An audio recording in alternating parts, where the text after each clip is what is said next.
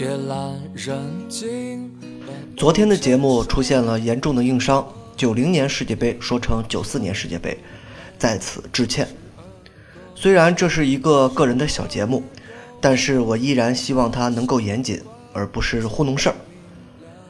今天推送的音乐是一首清凉的音乐，来自于盘尼西林乐队的《童话国王》。从这个乐队的名字就可以看到，这是新时期的乐队。名字远没有老炮乐队们那么苦大仇深和直观，带着点后现代的意思。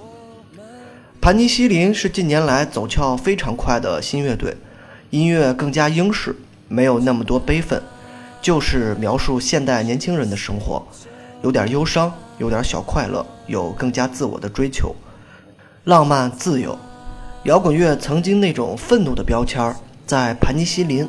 包括同批很多乐队的身上已经很少见到。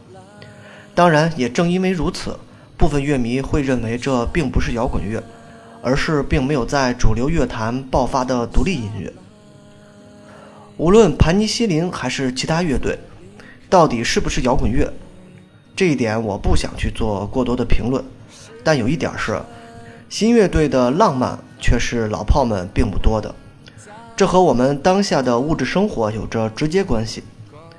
九零后甚至零零后乐手的成长，至少生活条件上已经优越了很多，不必再饿着肚子搞乐队，甚至不少有一份让人眼红的工作，可以开着车去排练。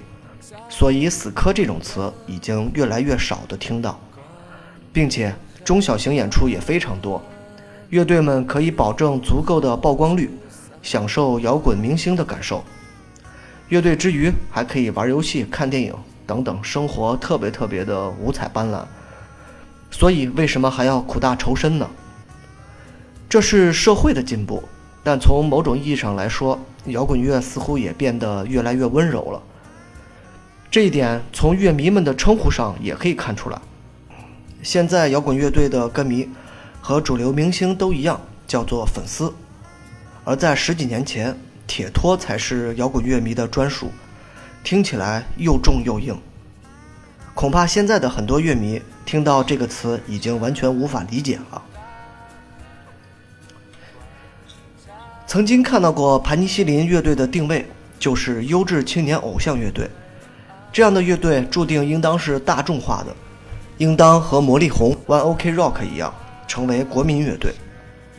可惜的是。中国音乐环境的不理想，所以他们依然带着点儿地下乐队的特点，很少有机会能够真正登上主流的舞台，除了逃跑计划和 Gala。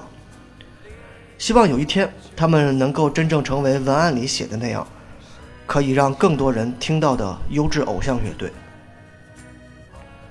忽然发现最近放送的音乐都比较侧重于独立清新化的音乐，有点甜的发腻了。所以从明天开始放一些更加摇滚的音乐，否则人会在甜蜜之中越陷越深。结束，盘尼西林童话国王。